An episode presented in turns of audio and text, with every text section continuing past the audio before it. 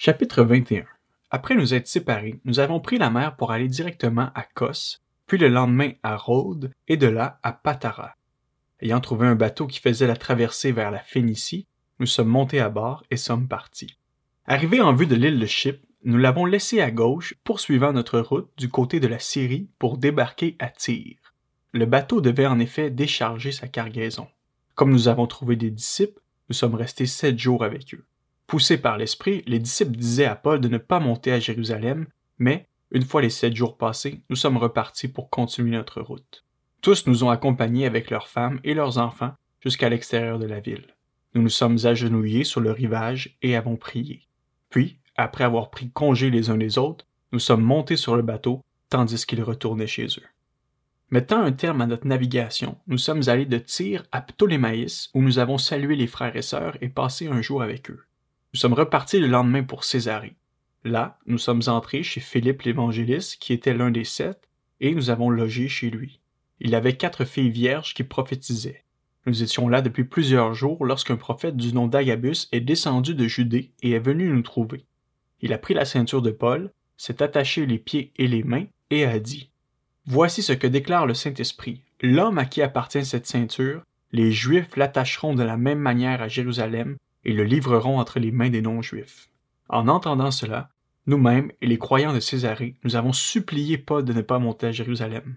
Il a alors répondu Que faites-vous là à pleurer et à me briser le cœur? Je suis prêt non seulement à être emprisonné, mais encore à mourir à Jérusalem pour le nom du Seigneur Jésus. Comme il ne se laissait pas persuader, nous n'avons pas insisté et avons dit Que la volonté du Seigneur soit faite. À la fin de ces quelques jours, nous avons fait nos préparatifs et sommes montés à Jérusalem. Quelques disciples de Césarée sont aussi venus avec nous et nous ont conduits chez un certain Nason, originaire de l'île de Chypre. Il était disciple depuis longtemps et nous devions loger chez lui. À notre arrivée à Jérusalem, les frères et sœurs nous ont accueillis avec joie. Le lendemain, Paul s'est rendu avec nous chez Jacques où tous les anciens se sont réunis. Après les avoir salués, il a raconté en détail ce que Dieu avait fait au milieu des non-juifs à travers son ministère. Après l'avoir entendu, ils se sont mis à célébrer la gloire du Seigneur. Puis ils lui ont dit tu vois, frère, combien de milliers de Juifs on compte parmi les croyants, et tous sont zélés pour la loi. Or, ils ont entendu dire que tu enseignes à tous les Juifs vivant parmi les non-Juifs d'abandonner la loi de Moïse. Tu leur dirais de ne pas circoncire leurs enfants et de ne pas se conformer aux coutumes. Que faire donc? Sans aucun doute, une foule se rassemblera, car on apprendra que tu es venu. C'est pourquoi, fais ce que nous allons te dire. Il y a parmi nous quatre hommes qui ont fait un vœu prends-les avec toi, accomplis la cérémonie de purification avec eux, et pourvois à leurs dépenses afin qu'ils se rasent la tête. Ainsi, tous sauront que ce qu'ils ont entendu dire sur ton compte est faux, mais que toi aussi tu vis en respectant la loi. Quant aux croyants d'origine non juive, nous leur avons communiqué par écrit notre décision. Ils doivent seulement s'abstenir des viandes sacrifiées aux idoles, du sang, des animaux étouffés et de l'immoralité sexuelle. Paul prit alors ses hommes, se purifia avec eux et entra le lendemain dans le temple pour annoncer à quelle date la période de purification prendrait fin et l'offrande serait présentée pour chacun d'eux.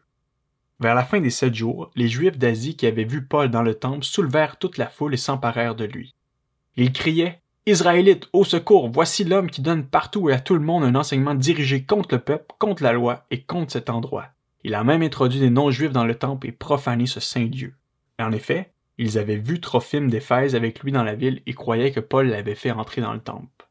Toute la ville fut dans l'agitation et le peuple accourut de tous côtés. Ils s'emparèrent de Paul et le traînèrent à l'extérieur du temple, dont on ferma aussitôt les portes. Ils cherchaient à le tuer quand on informa le commandant de la garnison romaine que tout Jérusalem était dans le désordre.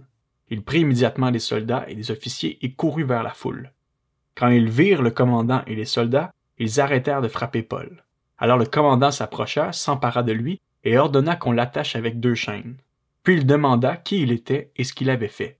Cependant, dans la foule, les uns criaient une chose, les autres une autre. Comme il ne pouvait rien apprendre de certains à cause du tumulte, il ordonna de conduire Paul dans la forteresse. Lorsque celui-ci arriva sur les marches de l'escalier, il dut être porté par les soldats à cause de la violence de la foule, car l'ensemble du peuple suivait en criant À mort Au moment où on allait le faire entrer dans la forteresse, Paul demanda au commandant M'est-il permis de te dire quelque chose? Le commandant répondit Tu sais le grec? Tu n'es donc pas cet Égyptien qui s'est révolté dernièrement et qui a amené quatre mille rebelles dans le désert Paul reprit Je suis juif de Tars en Cilicie, citoyen d'une ville qui n'est pas sans importance. Je t'en prie, permets-moi de parler au peuple. Le commandement le lui permit et Paul, debout sur les marches, fit signe de la main au peuple. Un profond silence s'établit. Paul leur adressa la parole en langue hébraïque.